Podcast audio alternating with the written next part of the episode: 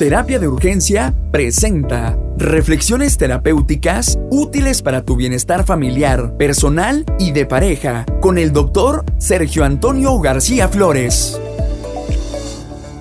En el contenido de hoy nos acompaña el doctor Marco Murueta, con quien hablaremos del tema la economía y la sociedad del afecto. Nos hablarán cómo el afecto logra altos niveles de productividad en los procesos económicos Disfruten del tema.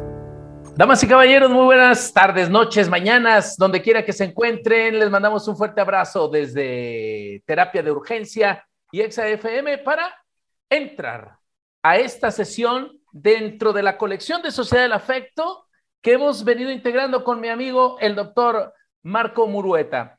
Hoy hablando acerca de la transformación económica, porque hemos venido a lo largo de, de los últimos programas compartiendo toda esta base de, la propuesta ideal para una sociedad que permita una transformación real que beneficie a las personas, que beneficie a las familias y que naturalmente eh, favorezca a nuestro país.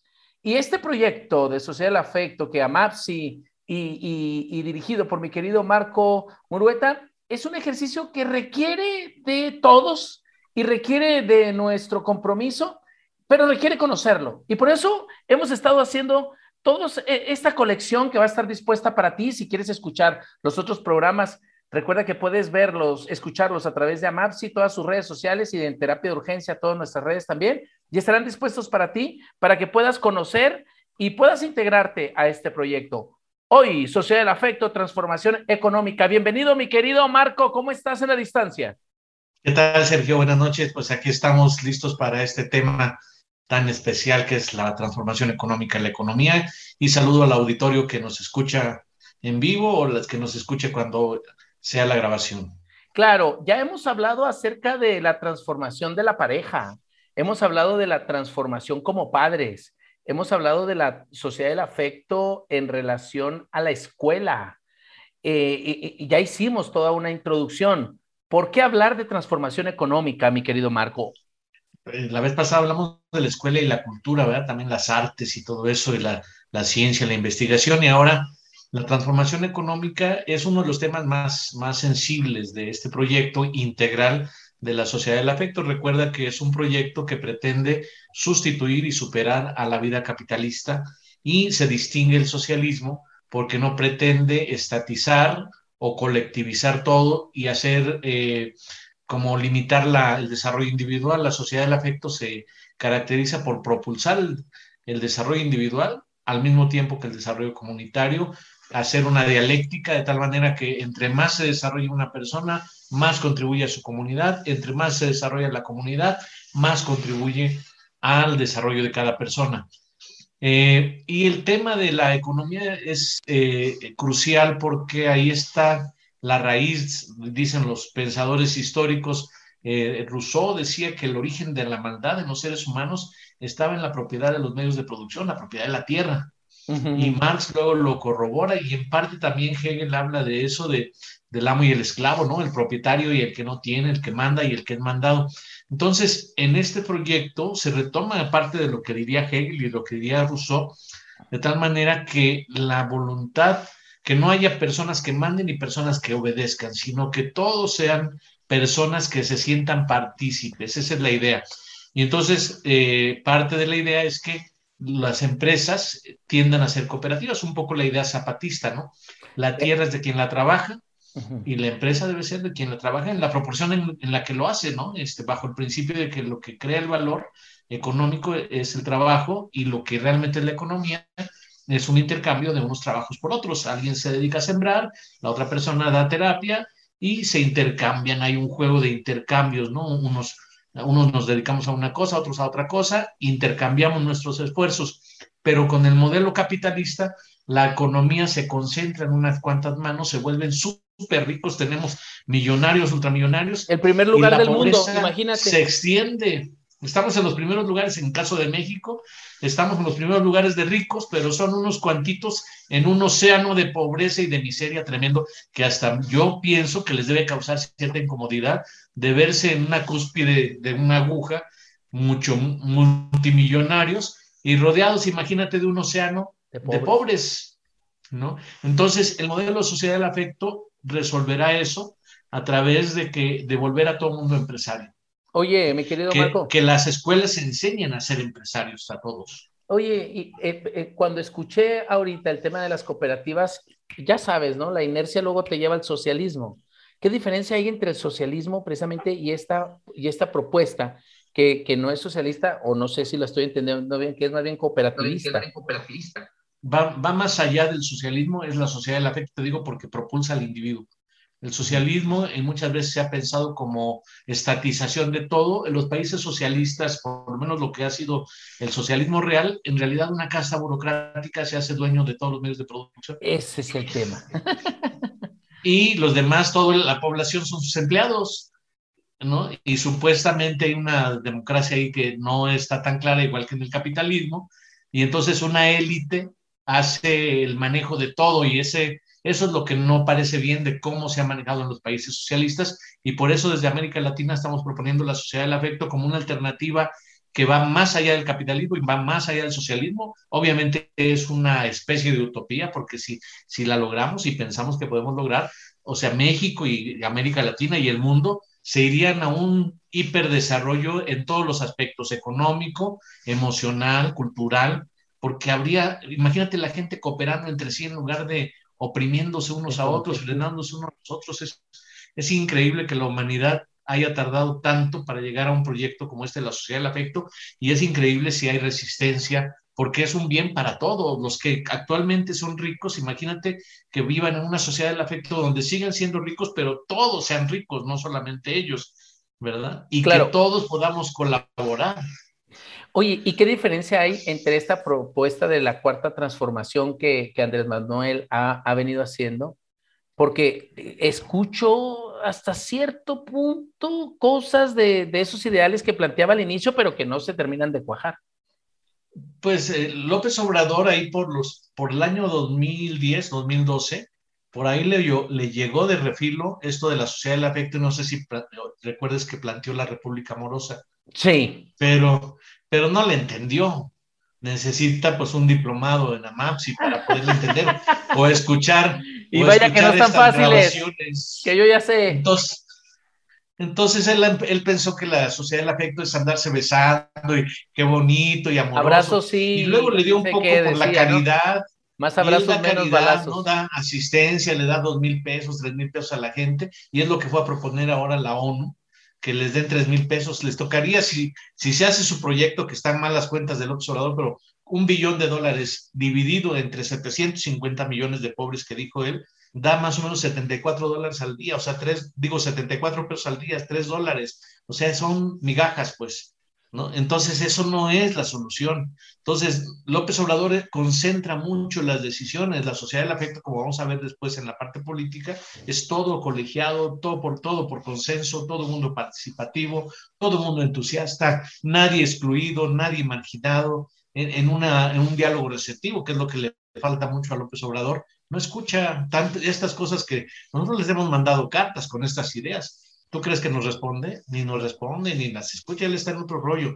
Entonces es un aparente, lo, que ha hecho hasta el, hasta el 17 de noviembre de 2021, López Obrador se ha echado tres años en cosas que no son suficientemente trascendentes como para hacer realmente un cambio de sociedad. Y ahí tienen los índices de violencia y los índices de pobreza y otros índices que hacen ver que, pues, así como algo muy importante, no, a ver si los otros tres años los aprovecha un poco más, escucha tus grabaciones que estás haciendo de esto de la sociedad del afecto y a ver si, si se le generan algunas ideas. Y estamos haciendo muchas cosas. Tú estuviste, creo, un momento, lo que hicimos hoy en la mañana, un movimiento muy importante, el, el Encuentro Nacional por la Economía eh, Social y el cooperativismo. Fue un eventote. Yo ahí estuve un, ratito, porque yo estaba en una clase también, pero tenía que entrar rápido a ver algo.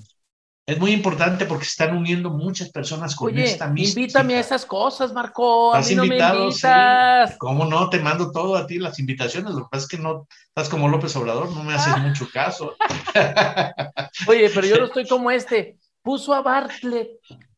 ¿Quién utilizaría a Bartlett Pues es que pone, son puestos políticos. Lo que pasó con la maestra Delfina, pues también esto de que Cananea y Hermosillo están en Jalisco, pues es como la, la Secretaria de Educación, es, igual que el Nuño, ¿no? Que para leer y, y así otras Peña Nieto. Peña Nieto, ¿no? Con tanta tontería que dijo. Y estos son los que nos gobiernan, digo, y por eso necesitamos un cambio económico, político, social, afectivo, pero sí necesitamos una reeducación a todos estos eh, politiqueros, hay que darles una psicoterapia intensiva y sensibilizarnos y a que aprendan el, diálogo receptivo que está Oye, pero ¿sabes qué veo que nos pasa? Hay, hay un pensador que dijo una frase relacionada que eh, eh, los colectivos o, los grupos grandes no, no, no, no reflexionan. Sí, lo dijo Gustave Le Bon y también lo dijo Freud eso pero no tenían razón. Lo que pasa es que, mira, cualquier niño, si no es educado, tiende a la dispersión, incluso a la esquizofrenia. ¿eh? O sea, los seres humanos, si no son educados, tienden a la dispersión. Lo que nos da cordura es la sensibilidad hacia los otros.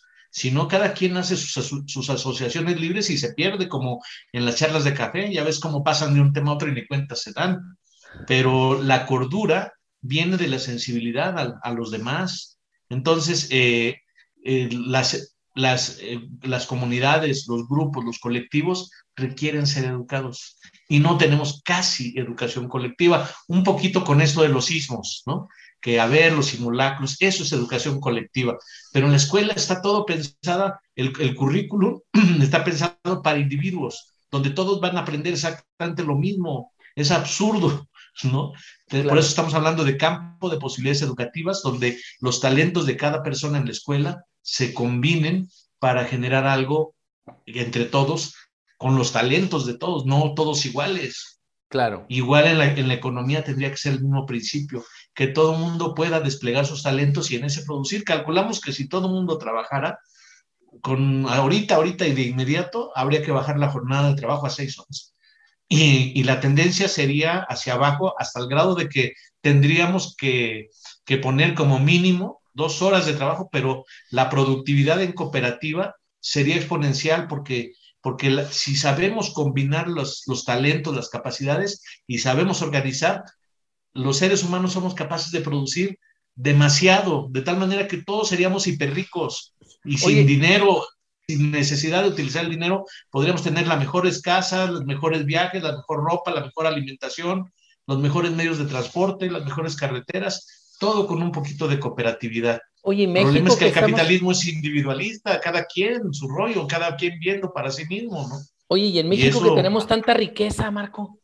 La, la, tierra es maravillosa y, México en particular, uno de los países más maravillosos en riquezas naturales y en cultura también. Nos falta como...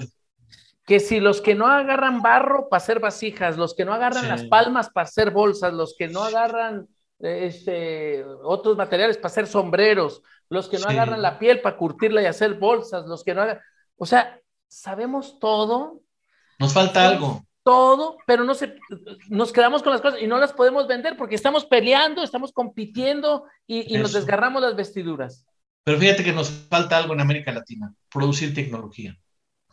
Por eso los países ricos son los que producen la tecnología y nosotros estamos vendiéndoles este, eh, petróleo, mano de obra barata, minas y no producimos tecnología. Entonces necesitamos organizarnos y desarrollar, pero eso implica un pensamiento sistemático. Por eso la combinación de afecto y sistematicidad y organización.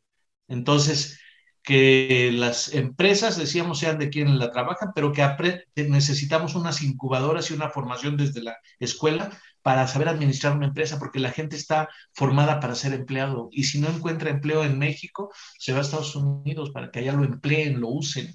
Oye, necesitamos aprender autogestión económica. Oye, y es que es bien clarito, de que hay trabajo, hay trabajo, de que pero se requiere poner en marcha el talento. Mira, Marco, te voy a hacer un, ejemplo. El otro día me tocó ver a, una persona que estaba lavando los carros en el estacionamiento de la clínica donde tenemos nosotros eh, eh, terapia de urgencia. El estacionamiento es muy grande. El estacionamiento de terapia de urgencia caben, no sé, unos 80 carros, porque no solo es para nosotros, están otros consultorios también. Y un chavo fue y, y lavó unos carros, ¿no? Se aventaba cuatro o cinco carros. Y luego le digo, este, oiga, eh, ahorita se avienta este. No, oiga, es que ya, ya no voy a alcanzar porque yo me corto ahorita temprano a las dos. Y luego le digo, ¿y por qué se corta temprano a las dos? Pues que yo nomás lavo de cuatro o cinco, con eso es suficiente y yo ya me voy. A comer y ya. Y ya, y ya me voy. Entonces yo pensaba, yo decía, fíjate, si este vato pensara en grande, se traía a sus sobrinos, a sus primos, y podía lavar al día 20 carros.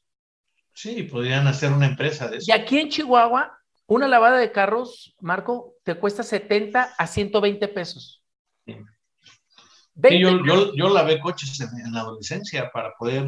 Todos lo hicimos, Marco, sí. todos lo hicimos, pero el pensamiento de pobre, de lavar tres para comer, sí.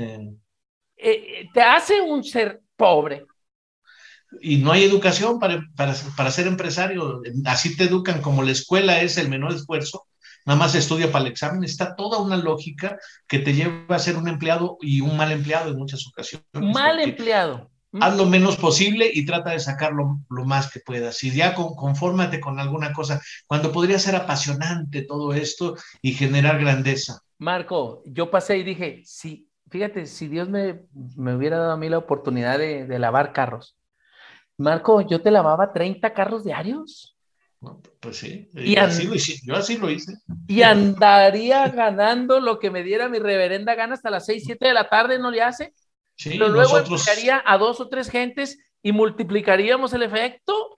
Pues así lo hemos hecho, digo, yo desde niño empecé a, a, lavar carros, a vender gelatinas, a vender mangos con, con chilito, piquín y sal, y, y a, a, este, teníamos los historietas, los cómics, los poníamos para que los leyeran y los administrábamos. Los y, y, y, luego este, hicimos un conjunto musical y obviamente vendíamos la música y luego hicimos la MAPSI, ¿verdad? Y la MAPSI pues es autogestiva y así está terapia de urgencia también y yo veo que toda la capacidad que, que tienes de esto que estás haciendo ahorita de los audiolibros, pues eso es espíritu de emprendedor, espíritu empresarial, pero la idea es que no solamente lo tengan unos cuantos, sino que lo tenga prácticamente toda la gente. Y entonces que podamos combinar estas, estas vocaciones empresariales y eso nos potenciaría si, si entre unos cuantos que tienen esta posibilidad empresaria se hacen grandes cosas. Ahora imagínate que todo el mundo lo hiciera, pero necesitamos pues una reforma ahí educativa y cultural. Oye, pero Marco, también cambio en, en, en, la idea del proceso económico. Tenemos que ser más autogestivos, más cooperativos, menos concentración de la riqueza, más la sensación de que las empresas, por ejemplo, que los sindicatos se, se propusieran comprar las empresas. Imagínate que hacemos el sindicato de Walmart para que sea una transnacional, que es, la más, es lo más difícil, ¿no? Y después lo, el sindicato de Walmart le dice, ¿sabes qué? Pues a, a 15 años te pagamos tu empresa Walmart y ya se va a llamar Walmart mexicano o de otra manera, como le querramos poner, pero que siga funcionando y que siga operativizando, incluso que mejore la calidad de los productos, porque imagínate si, si al Oxxo, que no sé de quién sea, imagínate que el, el 20% se va a las ganancias del de los dueños. Entonces, ese 20%, si, se lo, si ya los dueños le pagan su, su, su inversión y entonces ya los trabajadores se distribuyen la, la, la, el beneficio 10% del 20% que le dan al dueño, 10% para los trabajadores de acuerdo a su salario todo. y 10% para el cliente. Imagínate, y para bajan los precios. Bajan los precios. Y, y, todo se estabiliza. Sí. Porque la, el, el, el, empleado ganaría más. Sí. Oye, Marco, pues, no sé si te has dado cuenta, los, los maestros, fíjate, los maestros ahorita no están ganando bien. Y muchos maestros tienen que tener dos trabajos para poder sostener a su familia. Hoy estuvo en terapia conmigo una maestra de primaria. Reciben el cheque cuatro mil pesos por quincena. Imagínate. Cuatro mil pesos por quincena, Marco. ¿Cómo van a vivir? Pues necesitan dos chambas y apenas, ¿no? Y, y, y, y sus alumnos y la sociedad que tiene esos niños como futuros, ¿no? Este, ciudadanos, ¿A dónde van esos niños? ¿A, y, y, a ser y, migrantes, a ser sicarios, a ser mendigos? ¿A, a, qué lo estamos formando? Entonces necesitamos docentes profesionales bien preparados que fomenten el aprendizaje creador y empresarial. Y bien remunerados. Bien remunerados, claro, sí. Porque, oh, fíjate, los maestros de secundaria, Marco, no sé si tú te sabes esa, hoy cuando salen de, las normales superiores para ser maestro de secundaria, el, el, sistema les está ofreciendo de inicio, si gana el concurso y está dentro de la lista de prelación de los primeros 20, les ofrece 10 horas base o 15 horas a lo más. Y tiene que permanecer con esas 10, 15 horas base dos años para poder ratificarlas o en su defecto empezar a pedir incremento. Pero los que hoy están pidiendo incremento no les habían dado la oportunidad en cinco años desde el 2015 que se hizo la reforma en poder acceder a incrementos de horas. Es un regateo para los salarios porque no hay aparentemente suficiente productividad. Ya ves que había un autor que se hizo famoso, Malthus, diciendo que no había suficientes recursos y por eso tenía que haber siempre pobres, pero está equivocado. La Tierra tiene la energía, lo dicen algunos de los ecologistas, que se nos va a acabar la energía, pero si tenemos una fuente de energía que nos va a durar 10 millones de años, 10 mil millones de años, y todos los días nos manda un montón de energía, nada más hay que saberla procesar.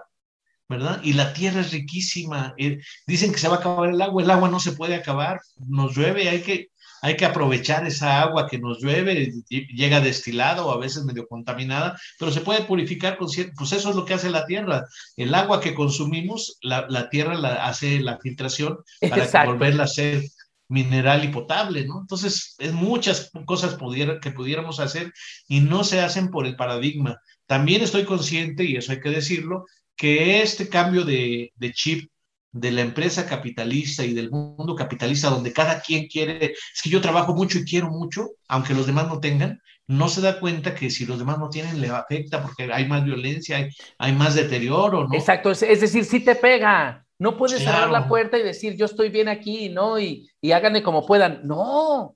Sales y, te van a quitar el carro o le van a quitar las copas a tu carro. Entonces tienen que estar siempre temerosos, siempre aislados y eso genera muchos vicios, muchos problemas.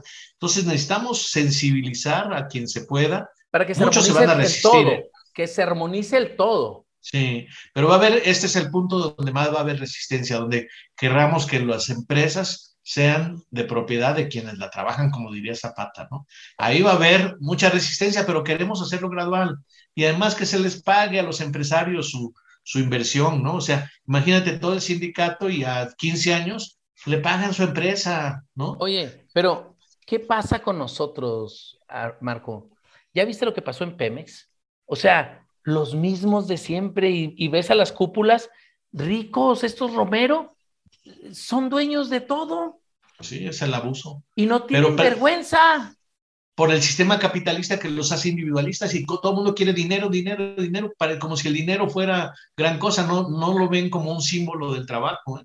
En realidad, cuando alguien tiene 100 pesos o 1000 pesos en su mano, tiene tantas horas de trabajo, digamos, de un taxista o, de alguien que, va a laborar en, en, una casa o de alguien que va a hacer a barrer una calle o alguien que va a traer la fruta. El dinero es símbolo del trabajo con el tiempo, inclusive, ya está desapareciendo el dinero, ya son puros números electrónicos, ¿no? Y, en el futuro probablemente va a desaparecer más el dinero. Lo que tiene que haber es este intercambio de trabajo y aspiramos a través de la sociedad del afecto a un fenómeno psicológico muy interesante que va a ser la generosidad, donde la persona quiera dar más y sacarle menos a la comunidad. Claro, sin sacrificarse. Porque es decir, ahorita... no llegar a, a, hacer una vida este, muy limitada, pero diga, no, yo puedo, muchos lo hacemos, ¿eh? incluso con nuestros amigos, yo te invito, ¿no? Este, algún día que vengas aquí a la Ciudad de México, yo te invito y me va a dar gusto colaborar y este, invitarte a un buen restaurante, que, que te la pases bien, a mí me va a dar gusto. Ese es el futuro a través de la sociedad del afecto, que querramos invitar a la comunidad, a los demás, en lugar de a ver qué les saco, ¿no? Oye, pero, pero fíjate cómo nos hemos ido maleando a lo largo del tiempo nos ponemos a la defensiva y actuamos así como, como de esa forma tan lastimosa. Te platico rápido una que me acabo de acordar. Traje de la ciudad de Monterrey a, un colega, a un buen amigo como tú. Y, vinimos a hacer un trabajo aquí. Y aquí en Chihuahua, Marco, pues tú debes conocer gente de Chihuahua y, y, sabes que Sí, sabes que somos, somos nobles, leales. Viene la gente aquí conmigo, Marco, y su carne asada y vamos a los restaurantes y le pagamos y le compramos, porque aquí es, es, accesible todo, aquí todos... Y además lo disfrutas, ¿no? o sea, dices, qué bonito poder brindar esto y lo vino mi amigo, ¿no? Vino mi amigo de Monterrey y llegó y me, dijo, y me dice, chiquito, este, vamos a comer. Y luego yo, sí, claro, ya te tengo todo preparado. No, no, no, no te preocupes, no, no necesitas gastar. Mira, y sacó de su mochila un atún y un aguacate. Y dijo, no, no, mira, yo no te voy a hacer gastar, yo, yo ya estoy aquí organizado. Mejor eso que ibas a gastar, si quieres lo pones en un sobrecito y me lo guardas. Es generosidad. No, que pinte, ese es bien amarrado, este atrapado. Y, y, trae una conciencia de, pobre, Marco. Cada quien, y además cada quien acá en lo poquito, ¿no? No, Marco, le digo, oye, no hagas eso, ¿cómo se te ocurre sacar un aguacate de, de la mochila cuando vienes a Chihuahua? Eso es, me faltas al respeto. Es una blasfemia. No, no, le digo, ¿cuándo? ¿Cuándo vas a, aquí no hay hambre en Chihuahua? Pues no. Claro, y, menos si son tus amigos. No, hombre, mi compa, que no te va a faltar nunca. Y vayas a la casa a la que vayas, Marco. Es una forma de, ser. Es que Son estas capacidades y actitudes de las que hablas, ¿no? Hay una mística de ser franciscano, ¿no? Y, comer poquito, y tener poquito, y tener una casa chiquita. Yo creo que no debe ser. Debemos aspirar a la mayor comodidad posible en forma cooperativa. Porque lo merezco. Claro. Pero no solo yo, todos los que estén conmigo. Mira, Marco, ahí te va. Hay una máxima y ojalá que ahorita pasara alguno de mis hijos aquí para que no me dejara mentir. Cuando se suben al carro y alguien va a venir a comer algo, ¿cuál regla crees que tienen ellos? Si alguien va a venir aquí a, comer algo, tiene que repartir para los seis que somos. En, mi casa, que es tu casa, somos seis. Pues sí, claro. Si trae papitas, trae seis papitas. Si trae una pues paleta, trae seis paletas. Si no, guárdala, cállate y no, no, no muevas el agua. Pero lo interesante es aprender a, compartir, ¿no? Aprender a disfrutar del compartir. Eso, pero pensar en el bien común, pensar en el otro, Marco. Porque pues eso es lo que les falla a los grandes empresarios, que digo, a veces se ven hasta altruistas, ¿eh? Como era López Obrador que los quiere quedar en el 4%, la verdad no creo que nadie le haga mucho caso. O, ¿eh? la propuesta esa que hizo en la ONU, ¿no? vamos a los 3 mil millones de pesos, o no me acuerdo cuánto, le vamos a hacer un billón de pesos. Le vamos Pero el 4% de, de, las ganancias de, de, los mil empresarios más ricos ya parece que le van a hacer Ay, que le van a decir que sí. Y todo el mundo, sí, güey, sí, sí, sí, lo vamos Pero a ver. yo le hice cuentas, si están mal sus cuentas, ¿eh? porque mira, si México da el 0.2% de su Producto Interno Bruto, le tocaría dar, según el propio López Obrador, el 0.2% serían 480 mil millones de pesos. El, el punto 2%. 480 mil millones de pesos son nueve UNAMs. ¿Tú crees que se justifique? No es así. Por eso digo que no estamos de acuerdo con esa especie como de paternalismo y de dádiva, de que tal, ay, están muy pobres, hay que ayudarles, échales unas moneditas para que, no sé si viste tú la, la película esta de Fe, Esperanza y Caridad, donde va una ricachona a una, a una colonia pobre y saca unas monedas, así lleva un bolsito con monedas y se las avienta a los niños que están jugando muy contentos, están jugando fútbol. Y entonces los niños se abalanzan a, tratar de ganar las moneditas y se empiezan a pelear y uno le pega al otro y entonces llega la mamá y le pega al que, al, que le pegó a su hijo y llega la otra mamá y le pega a la mamá que le pegó a su hijo y luego llegan los esposos y total que se, se, mata, uno mata al otro y es una tragedia, todo porque les fue a aventar unas migajas. Entonces, cuidado con ese asistencialismo de los dos mil pesos, tres mil pesos y hay que ayudarlos a pescar, no a darles pescado. Eso es lo que no entiende López Obrador y a pesar de que ahora se ha vuelto cristiano, pero no se acuerda de esa máxima de, de que hay que enseñarles a pescar. Incluso esto que hace de ahora estar confiando en el ejército y no en el pueblo, pues es una paradoja, ¿eh? No, y cuánto le quitó al ejército y cuánto le quitó educación y está volteando precisamente esta perspectiva de educativa y transformativa. Sí, la educación la tiene totalmente descuidada, por eso puso Esteban Pessoa primero y ahora pues, a la mesa del FIDA que parecía un poquito mejor, pero que hasta ahorita, y menos con esta pifia que tuvo en estos días de Jalisco, Canané y Hermosillo. ¿No viste que le ponen ya la, en vez de maestra delfina, le ponen la mensa delfina? pues sí, es que se presta pues a todo eso, pero ¿por qué no? Este, también ahí, eso lo vamos a ver la próxima, el, próximo programa, pero ¿por qué no un consejo, algo colegiado en la, en la SEP en lugar de una persona y más que no saben leer o no saben geografía? Entonces, pues este... Oye, la perspectiva esa que traía precisamente el, el, instituto, ¿te acuerdas? El Instituto Nacional de la Evaluación Educativa que dirigía Silvia Schmelkes. Sí. Era un consejo muy interesante, pero era autónomo, que tenía más que ver con el tema de la evaluación, pero, pero, pero tenía un tinte muy práctico y, y, y, y tenía la intención, naturalmente, de, de eliminar esas prácticas sindicalistas que se apropiaron de alguna manera de, todo el, de toda la administración educativa. Pues sí, lo, el burocratismo del Vester y Conquitud Barrios, pero el problema del INE es que estaba con el modelo del PISA, ¿no? De la evaluación de competencias, y ya viste todo lo que dijimos de la educación la vez pasada. Ajá. Imagínate que la SED es conducida con la idea de hacer aprendizaje creador, aprendizaje cooperativo, formación de empresas cooperativas, sí, sí, sí, el tequio escolar, pues sería sí, sí, tra traían toda la, toda la, eh, esta epistemología de Felipe Renault y Sergio Tobón y es, todos estos vatos. Eso sí, ese es el problema. Saludos al Silvia Melques, pero por lo menos Silvia Melques yo también ha dedicado su vida ha estado conmigo aquí en programas también Silvia. Sí, yo le dije, yo hablé con Silvia, dije, incluso en un libro que hice sobre calidad educativa, le dije, yo te propuse ahí mi libro para secretaria de Educación, porque pues estaba, este, ¿quién ha estado?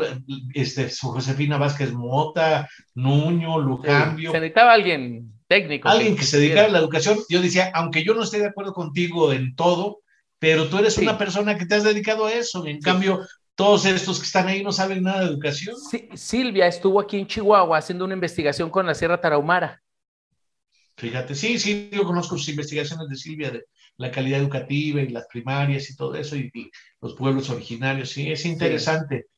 Pero el problema son los estándares, que no sale de los estándares todavía. Exacto. Le falta este concepto de creatividad, de, sí. de complementación, todavía está en la línea del currículo donde todos aprenden lo mismo y así, ¿no? Sí, y, y, y, y, el tema este de las comparaciones todavía con las educaciones de Finlandia, las educación, la, la, comparación con Noruega y estandarizarnos así no nos va a llevar a ninguna parte. Y como si Finlandia tuviera mejor cultura que la mexicana, digo, tiene su cultura Finlandia, pero le digo a, a los que admiran, digo, a ver, algún autor, alguna persona de Finlandia que haya trascendido internacionalmente, se quedan pensando, en alguna ocasión me mencionaron un grupo de rock, pero que no es muy conocido.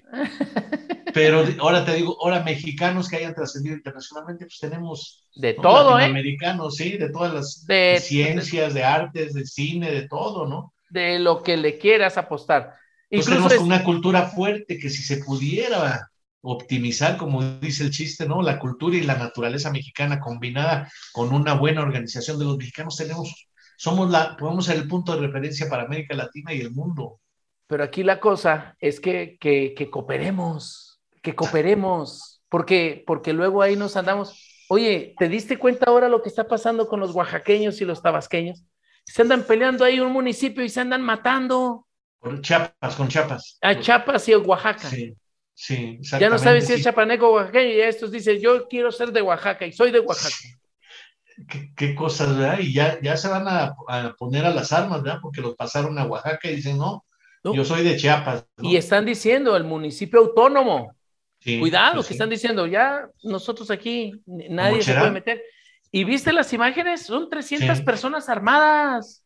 Sí. Pero, ¿Y qué necesidad de, de, andar armados si se puede uno poner de acuerdo? ¿Por qué no los consultaron, analizaron? ¿Por qué no llegaron a un consenso ahí? Oye, pero en no las noticias no se ve al, al, al, gobernador de Oaxaca juntarse con el gobernador de Chiapas, no se ve que, que hagan ni, este... ve, ni se ve que vayan a hablar con la población, ni lo vayan... desde la Ciudad de México, los de la Suprema Corte. Nada, nada, todo lo dejan aislado, como que, que, cada quien lo siga resolviendo y por eso pasan las desgracias que suceden. Sí, hay muchos problemas de eso y por eso urge Pero sabes que eso, eso es indolencia, Marco. Sí, es insensibilidad. Es el problema de la patología, si te das cuenta, le llamamos enajenación o neurosis o psicosis a la, al ensimismamiento cuando no eres capaz de percibir y de captar el punto de vista del otro, la sensibilidad del otro, donde tú, una persona puede hacerse súper rica, ah, en medio, decíamos, de un montón de personas muy pobres y no hay sensibilidad. Ah, pero aquí lo más grave es que esa insensibilidad, esa indolencia la tengan nuestros gobernantes. Eso, eso es no tener madre, discúlpame la expresión, Marco. ¿Y los que los ponen? Pero es ahí donde vamos a esa parte. Eh, pues, a, a, en la política. Ah, pero, pero, pero. Es el sistema de partidos. Es el sistema de partidos. Sí, pero Marco, ¿Qué pasa con la sociedad? Ah, ahí te explico por qué.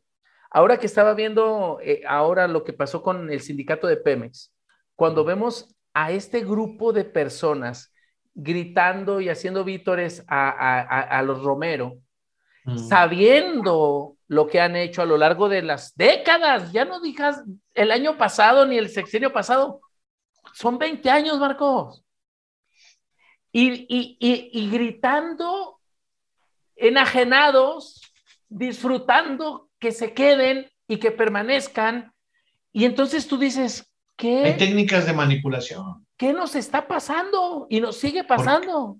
Porque, las personas no están organizadas como nosotros estamos proponiendo, no tienen formación empresarial, no tienen organización social, no tienen organización política. Entonces, por eso dicen el maiceo, ¿no? Pues les dan dos mil pesos al mes y pues votan lo que quieran, ¿no? por dos mil pesos al mes y hay gente que por menos, ¿no? Por 200, 300 pesos ya comió y ya fue y votó a favor o gritó a favor de no sé quién por una bicoca, ¿no? Por una Sí, les dan, les dan un saco de cemento y unas eh, láminas y vamos. Sí. Pero porque hay esta vulnerabilidad de la población, porque no están educados, porque no sienten poder. Y porque tienen necesidad. Tienen necesidad, exactamente. Oye, Marco, el desarrollo de cadenas de producción, servicios y crédito cooperativos Sí, porque fíjate, por ejemplo, que estábamos viendo en el evento de hoy en la mañana que las cooperativas no pueden ser bancos. Está prohibido, ¿no? Que, entonces, si le dan crédito a una cooperativa, tiene que ser un crédito pequeñito. No pueden tener créditos grandes, no están en el régimen simplificado, no hay apoyos fiscales para las cooperativas. Entonces, se necesita un cambio de lógica para fomentar el cooperativismo. Hasta ahorita, los gobiernos, incluyendo el actual gobierno mexicano, no favorecen el cooperativismo. Su lógica es favorecer a los inversionistas, tanto nacionales, pero ahora sobre todo extranjeros. Y el inversionista parece buena gente porque viene y se supone que crea empleos, pero les paga, digamos, a, los empleados que vienen y les da trabajo, les paga como la mitad de lo que él se lleva. Entonces, una sola persona o un pequeño grupo que vienen e invierten y ya pusieron a trabajar, se llevan las millonadas. Hay unos negocios tremendos que han estado haciendo con la electricidad, se han echado unos negocios tremendos, ¿no? Esto, todo eso de los agronitrogenados y todo lo de Odebrecht, fue una serie de negocios tremendos que se llevaron el dinero y supuestamente vinieron a invertir aquí a dar trabajo. No, y luego compraron puro mugrero. Oye, Marco, no quería dejar pasar esta parte de, de lo que pasó en el INE, los 5 mil millones de pesos que le descontaron a, al INE. Pues mira, 24 mil millones de pesos, tú sabes lo que es, cuántas casas pudieran ser para gente. Les, les bajaron a 19 mil, y, eh, pero mira, lo que pone en peligro es esta cosa de que es casi un juego, de la, revocación del mandato. yo no voy a ir a votar a eso. ¿eh? ¿Quién va? Eso es pues un absurdo. o sea, ¿quién ha ido? ¿Y para qué lo van a hacer? Porque ya se ¿Cuánto nos va a costar? Ya de por sí esto de los expresidentes, de que si los iban a juzgar. es una estupidez. Yo no fui a votar. ¿eh? ¿Quién va? O sea, esta es una cosa ilógica. ¿Y, cuánto dinero cuesta eso? Muchísimo dinero que podían ser casas para las personas. ¿Y qué le dicen al INE? Ellos tienen dinero, tienen ahí unos fideicomisos, creo, ¿no? Que en donde, y ya le dijeron, no, eso no es para eso, eso está etiquetado y no se puede utilizar a eso, a ver cómo le hacen. Pues sí, pero pues yo, yo por mí ya tenemos eso, lo vamos a ver en la parte política. No tendría que gastarse tanto en elecciones si las, las comunidades hicieran delegados a las municipales. Y lo que han prometido. Al estatal y la estatal a la nacional. Y, lo que han prometido de los plurinominales. ¿Para qué? ¿Para qué? 500 y, y personas ignorantes que no nos representan, Marco. No han leído ni un libro. ¿Has escuchado? ¿Escuchaste a esta gobernadora que, la ratificaron? ¿Te acuerdas? Esta gobernadora. Sí, se llama este Laida Sansores, dice, ¿no? La ratificaron. La sentaron ahí para hablando del verde. ¿La escuchaste? No, eso no lo escuché. Dijo, yo a mí, ya el coronavirus para mí ya terminó, ah, estamos en verde y, la cosa esa que se pone aquí es un mugrero y yo no sé ni para qué se lo ponen. Sentada. Pues, no, pues, hablando. imprudente. No, pero aparte de imprudente, es una irresponsable y analfabeta. O sea, ni. Pero ¿cómo ha llegado hasta ahí? ¿Cómo llega un gobernador a ser Pues es gobernador, que, siendo... si te das cuenta, por ejemplo, échale, échale lápiz hacia atrás, ¿no? ¿Tú crees que Lalito era, era mejor que Slaida? O sea, no tienes de dónde agarrarte, pues. es- luego me dicen, es que López Obrador no sé qué, le dije, ¿y qué quisieras a Peña Nieto? No, no, no, pues no. ¿Y quisieras a Calderón? No, pues menos. Y a Fox, no, pues menos. Y así te vas hasta Lázaro Cárdenas, que es el único que valió la pena. De ahí en adelante es pura destrucción, ¿eh? Puro, puro, cada vez más, este, más, más limitados y con mayor, este, abuso, con mayor tendencia a la... Todos salieron ricos, ya todos, eh, Peña Nieto anda, no sé, Oye, de dónde sacó tanto dinero. el gobernador de Puebla, el gobernador de Puebla, ¿no? ¿El actual o el anterior? El- lo- bueno, el que le pongan a mano, pero el actual Pues, es un ignorante. ¿Cómo se llama? Barbosa, ¿no? Barbosa, Eh, Cuauhtémoc Blanco. Bueno, Cuauhtémoc Blanco, ¿qué tenía que hacer? Anda haciendo sus cuauhtemías políticas que no tienen nada, ninguna... Es que es el problema del tipo de, de las elecciones. No sé si viste que en estas elecciones empezaron a poner a puros artistas para que calaran votos. Y la desesperación de los partidos, ya no hay proyecto, ya no hay idea, ya No, nomás lo que quieren son jalar votos. votos y ganar presupuesto. Ese es el agandalle. Pero, pero es lamentable estar jugando o abusando de, del poder a costas del pueblo. Y nos tratan, bueno, hay, hay también una frase ahí que somos, tenemos el gobierno que nos merecemos, pero no, no, Marco, Pues por lo menos algunos no nos lo merecemos. no. Pero, pero fíjate, hay gente que no va a votar, gente que va a votar y va por migajas, ¿no? Y la gente que pudiera tener más criterio no se organiza. Por eso es este proyecto de la sociedad del afecto.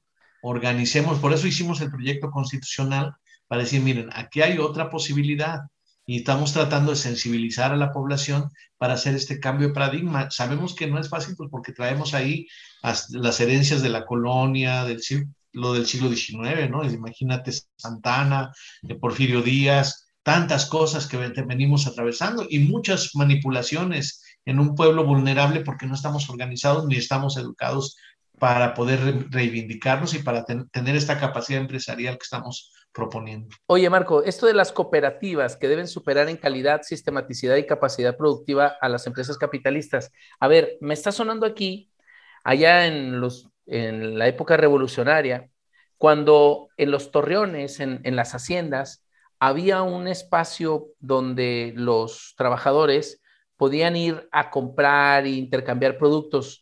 Ah, ¿Es, es parecidas estas cooperativas? Porque también a veces me suena... Las tiendas de raya no, al contrario, no.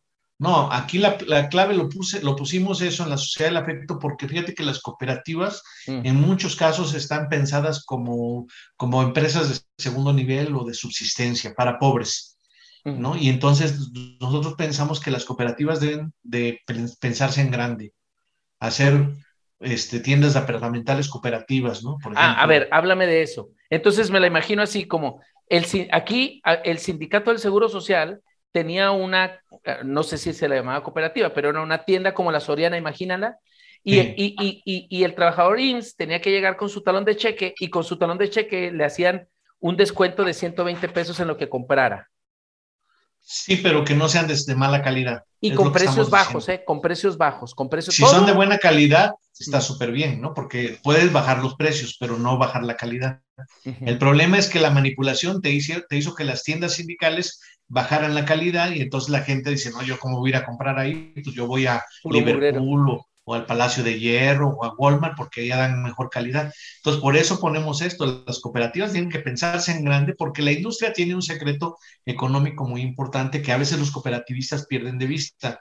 Muchos cooperativistas quieren hacer cosas novedosas o de artesanía que no tiene mercado. Yo digo, no, necesitamos cooperativas de comida, de ropa, de calzado, de hacer casas, pero las cooperativas de hacer casas nomás piensan para su propia casa. No, para vender las casas razonablemente a un precio accesible, con un sistema. Entonces, las cooperativas deben, deben pensar en grande y en buena calidad, y es posible eso. Entonces, eh, evitar, y por eso decimos que tienen que ser de más calidad, porque no, no tienen que rogar luego a algunas cooperativas, oye, cómprame mi producto, porque soy cooperativa, pues está medio chafita, pues cómpramelo, por favor. No, que pensemos de comprárselo a, este, a iPhone al, al, que están haciendo los de la cooperativa MEX, pues mejor cooperativa MEX porque son de más calidad que los iPhone, claro, es todo un reto, ¿no? Pero eso es el, la, esa es la mentalidad que necesitamos en los cooperativistas. Ah, te iba a decir el secreto de la industria. La industria en realidad es un sistema súper cooperativo. El problema es que hay una sola persona o un grupo pequeño que es el que coordina todo y eh, hace que todos los salarios de las, si son mil trabajadores o cinco mil o cien mil trabajadores, baja todos los salarios y se quita, y, y, él se lleva la ganancia que le quita un pedacito a los cien mil, imagínate para una sola persona o para diez personas, es muchísimo dinero y está sacrificando. Entonces, los 100 mil, en, la, industria, cada quien hace una función muy específica, pero es la hipercoordinación de pequeñas contribuciones lo que hace una producción tremenda, este, exponencial, comparado con, con los métodos artesanales. ¿Te acuerdas cuando hacían los zapatos, los zapateros? Ahora, ¿qué zapatero puede hacer eso, no? ¿Por qué? Pues porque la industria te hace mil zapatos en un día y el zapatero te hace tres zapatos en un día. Entonces, la industria es una hipercolaboración, es una hipercooperación, pero está mal, está, está concentrado el, el dominio, el control y el beneficio. Entonces, hay que hacer industria cooperativa más sana, más razonable, pero con este sistema un poquito comparado con lo que se hace a veces cuando hay un desastre, cuando, había, cuando hay un sismo, la gente va y toma una piedra para ayudar a, que, a, sacar a los que estuvieran este, abajo de las piedras, y entonces rápidamente llegan a la conclusión de que hay que hacer una fila india. Y entonces es muy rápido el sacar a las piedras. Imagínate 10 personas, cada quien yendo por su piedra y llevándola a 100 metros, ¿no?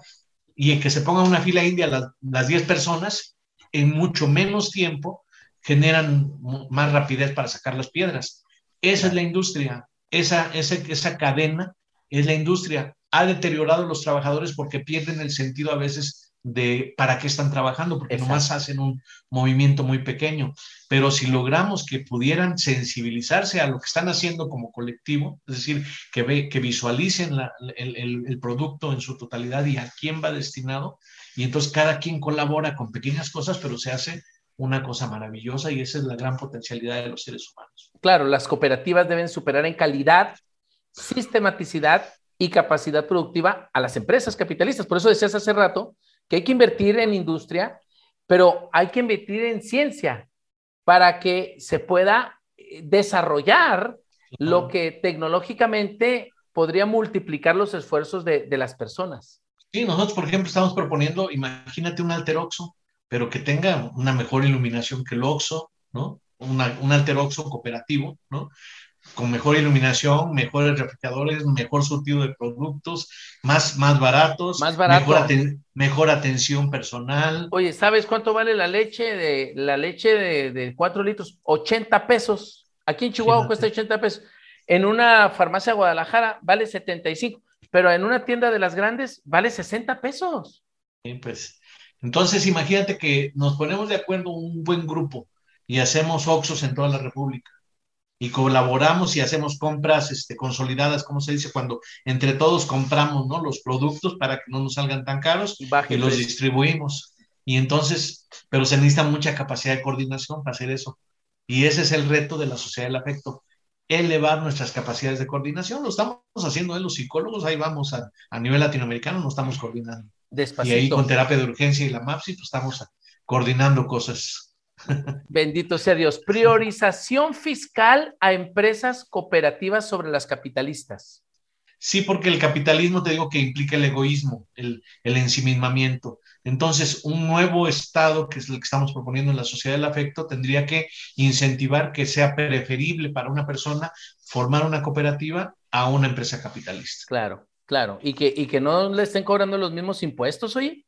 Claro. Oye, ahora la friga que, la friga que les van a poner ahora a los, a los grandes capitalistas. ¿Ya viste la que viene? Que no. los depósitos arriba de 300 mil pesos van a tener otro, un, un impuesto adicional. Pues digo, el, el, el, caso habría que ver para qué se destina, ¿no? Y, y qué es lo que implica, ¿no? Y, y, una buena contabilidad, porque a veces alguien puede tener un depósito de esos, igual tiene gastos de esa misma cantidad, ¿no? Y, el, entonces, el problema es la concentración de la riqueza. Y lo que se está escuchando es que va a haber mucha evasión y la gente va a dejar de invertir y va a meter el dinero abajo de los colchones porque ya no quiere que se le detecte. Pues ya no, que no esté en el banco, imagínate. Entonces, mucha gente va a ir a saltar los colchones y esto ya es un cuento de, por ese caminito del egoísmo, es, un, es una hilera de, de problemas, ¿no? Porque así como si lo tienes en el banco, el gobierno te asalta. Y si lo tienes en el colchón, pues van los vecinos. Tu vecino.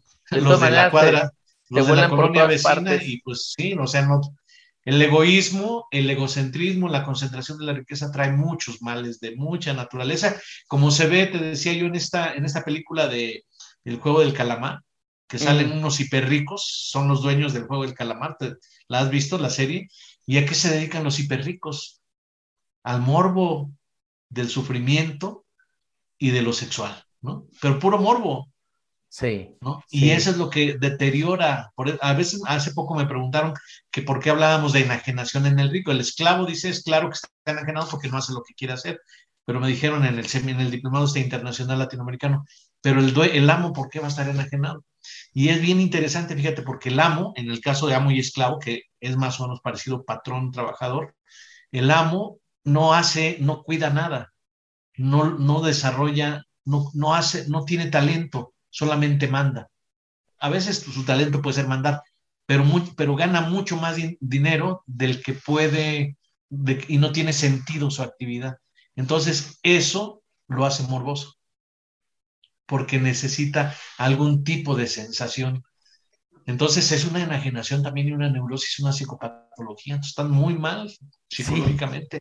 Habría que atenderlos con terapia intensiva y terapia de urgencia. Terapia de urgencia. Oye, Marco, eh, cuando hablas de facilitar el intercambio comercial entre países latinoamericanos, ¿es algo similar al Tratado de Libre Comercio o algo así?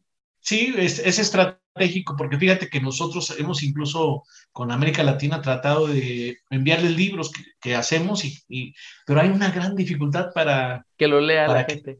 No, para que los lean no tanto, sino para que paguen los libros que les mandamos, ¿no? si tú mandas dinero a Estados Unidos o, o, te mandan dinero a Estados Unidos es facilísimo, pero manda algo de dinero a Colombia o a Guatemala o a Perú y es complicadísimo, no tenemos comercio latinoamericano y es una limitación para una comunidad de 650 millones de personas que hablan prácticamente el mismo idioma y que pudiéramos intercambiar mucho más. El cobre de, Chile pudiera ser el cobre de América Latina, la plata de México, la plata de América Latina, las minas, la, selva de, Brasil tendría que tener vocación de, latinoamericanidad y así hacer este intercambio, porque todos, y a cada país latinoamericano que vas, tiene 70, 80, 90% de comercio con Estados Unidos. Pero pregúntate qué porcentaje tenemos Perú y México de comercio, de balanza comercial, y es bajísimo, y así con cada país. Entonces, por eso estaría muy bien hacer una comunidad, así como la Comunidad Económica Europea, Comunidad Económica Latinoamericana, y así como se creó el, euro, pues el latino o el sucre, como decían, ¿no? Este, que... Oye, pero, pero fíjate qué interesante acabas de decir. El otro día me tocó con mi amigo Bismarck Pinto de Bolivia traer un tema de transacción. No había forma de mandarle dinero. No ah. les aceptan el PayPal, no les aceptan el Money Order, no le, sí le decía, Sergito, porque me dice Sergito, Sergito, es que ¿qué podemos hacer? Porque aquí no, no, no, no tenemos permitido esto. Es muy problemático. Incluso ellos nos pueden mandar a, mandar a Western Union y de aquí para allá no. Bolivia, ¿eh? Bolivia. Pero lo mismo pasa con Perú, Argentina. Fue una lata el otro día con este Marcelo Severio. Sí, una lata el, el traspaso, el, el intercambio de divisa. Entonces tenemos una potencia por ser hispanoparlantes o hablar el mismo idioma, tenemos una potencia económica que no advertimos. Estamos, están todos los países volteando hacia Estados Unidos y que habla inglés, hablamos otro idioma. Y nosotros, oye, Guatemala y El Salvador están borrados del, mapa, ¿eh? Imagínate, por eso están emigrando, pues nadie les hace caso. Guatemala y Salvador pareciera que no existen, pareciera que son eh, estados de México. Exacto, sí, pues así es el, el problema. Nicaragua, ¿no? Este, Nicaragua, Guatemala y el Costa Rica, ¿eh? Costa Rica ha tenido unas iniciativas interesantes. Por lo pronto no gasta en ejército. Y nosotros, ¿sabes cuánto nos cuesta el ejército? No, no, ni, ni Más de ciento, 120 mil millones de pesos al año. Pero porque está volteada la, pues está volteada. ¿Y, tú sabes para qué nos sirve el ejército? Pues prácticamente para nada. Digo, esto de los narcos, pues ahí están, ¿no? Digo, no, pero ahí andan ayudando mejor a, cuando hay las inundaciones y a pintar bardas, ¿no? Pero eso para eso no necesitas un ejército. Para eso no es. a lo mejor un, grupo adecuado. Un ejército de, gente capacitada para, pues, de salvación, de protección civil, no tenerlos con armas. Muchos de los del ejército se dedican a limpiar sus botas, eso sí las tienen bien, siempre bien relumbrantes. Las cachas. Su uniforme está, pero planchado exacto, ¿no? Es el pelo cortado, todo. Este, sus instalaciones pintaditas. De verde, pero no tiene nada que verde. Pues no tiene nada que hacer. ¿Hace pues cuándo fue la última guerra que tuvimos? La última vez que intervinieron el ejército fue en 1914, cuando la invasión norteamericana en, en, Tampico, ¿no? Y después el Escuadrón 201 que se fueron a dar una vuelta, ¿no? pero no, ni siquiera combatieron nunca, ¿no? Nomás fueron, no, no fueron a Vietnam. Pearl Harbor. A Pearl Harbor, por allá por Alemania y por Japón iban a ir, ¿no? Sí. Pero no, este, pero ni siquiera llegaron a combatir, ¿no? Ni tuvieron ni una baja ni nada, se fueron a una vuelta, fue algo simbólico y ya, ¿no? Pero bueno, oye, Marco, producción de autos, aviones, barcos, computadoras, celulares y otras tecnologías latinoamericanas. Sí, ya ves que se habla de un tratado Bucareli que supuestamente Obregón para congraciarse con los Estados Unidos y que le reconocieran como gobierno, firmó un tratado que es como secreto, ese tratado de que México no iba a producir eh, maquinaria pesada, ni aviones, ni coches. Y parece pues, como si se hubiera cumplido, eso sí. Por ahí hubo en los 50 un auto que se llamaba Ramírez, no sé si lo, lo recuerdas tú, pero en esencia, México no produce coches, no produce barcos, no produce mm, tecnología pesada. Y ahora tampoco producimos este, celulares ni computadoras, ni, ni siquiera casi no producimos aplicaciones, ¿no? Todo lo estamos intercambiando por petróleo y mano de obra barata. Entonces necesitamos que América Latina y México en particular se, se, se dedique a producir tanto talento, tanto talento en Chile, en, en, en Brasil, en Argentina. No, no, no. Esa es la razón de nuestra pobreza. ¿eh? Por eso te digo que, que no solamente hay que lavar coches, que, que, eso es digno y está muy bien, pero necesitamos desarrollar creación tecnológica. Hacerlo, y hay, por, eso, hay por, eso, por eso, necesitamos hacer este reconocimiento a los inventores. Desarrollo de muy importante. apps latinoamericanas. Ya ves que los mejores de robótica han sido mexicanos en muchos casos. Sí. En 2015 ganaron los tres primeros lugares mundiales. Hay uno que anda en la NASA, ¿eh? Hay, hay uno que que hizo un robot para mandarlo a Marte y lo reconocieron en la NASA. Y aquí en México sabemos cómo se llama, ya le hicimos algún video, una entrevista, ya lo llevamos a las escuelas a que muestre su invento, no se hace todo eso, entonces muy importante eh, sensibilizarnos a los inventores porque necesitamos desarrollo tecnológico. Oye, la idea esta, bueno, la moneda latinoamericana, el sucre, o Oye, lo de establecer el valor de las monedas nacionales en tiempo de trabajo básico y no en oro o en dólares. Hubo una idea, de esa de, hacer moneda en plata. Sí, de, hecho ya ves que así era antes, el peso, se llama peso porque era el peso de, una unidad, ¿no? Era de una unidad, unidad de plata, ya después se hizo billete y se le quedó el nombre de peso, pero era lo que pesaba, era un, determinado peso, una, una unidad de, peso de, lo que pesaba. Sí. Y entonces, eh, pero e, era la moneda, lo que valía era el metal, como vale el oro, vale la plata. Y lo que han estudiado los economistas y que es muy realista es que lo que vale es el trabajo en realidad, que el, oro que sacas es el que vale, no lo que está dentro de la tierra. Eh, y así todo el trabajo es lo que va produciendo, que hacemos, la economía es un intercambio de trabajos. Entonces, ya los del Tumbing, de que están haciendo moneda comunitaria, tienen ese concepto, ¿no? Es decir, tú haces un trabajo, digamos, lavas un coche y te doy este, cinco Y ya sabemos que con esos cinco tumin puedes ir a comer con la señora José, que acepta tumin y que hace equivaler, digamos que lo que te va a dar de comer la señora José te va a cobrar tres tumin. Y entonces lo que estás haciendo es que la moneda esté respaldada en un tiempo de trabajo básico. Si el tiempo de trabajo es más, más elaborado, más, este, más calificado, un cardiólogo operando un corazón, pues a lo mejor más. tiene que ser más valorado, pues pero hay un trabajo básico que es el que todo el mundo puede hacer, todo el mundo puede barrer, todo el mundo puede, no porque sea denigrante, sino porque es un trabajo que muchas personas pueden hacer y que no tiene una calificación muy alta. Claro. Eso le llamaríamos trabajo básico al que cualquier adulto puede hacer. Y trabajo calificado al que ya implica una especialización.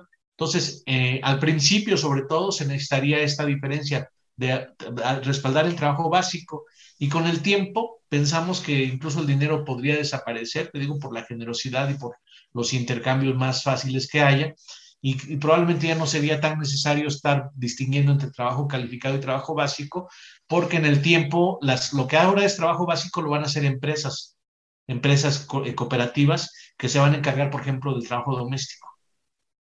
Y ya no va a haber una persona que vaya a barrer o una ama de casa que esté barriendo, sino una empresa llega y te hace el aseo de tu casa, ¿no? Habrá comedores comunitarios, cocinas comunitarias, entonces tú vas y está a, un lugar muy cercano y te dan la comida en tu casa, ¿no? no, no tienes que incluso ir al restaurante o al comedor, simplemente del comedor te lo llevan a casa, pero es una empresa, ya es un trabajo profesional, ¿no? Oye, Marco, pero todo esto es un sistema, todo esto es un sistema bien pensado que incluye la política, la economía, la educación, las relaciones interpersonales, la familia, la pareja.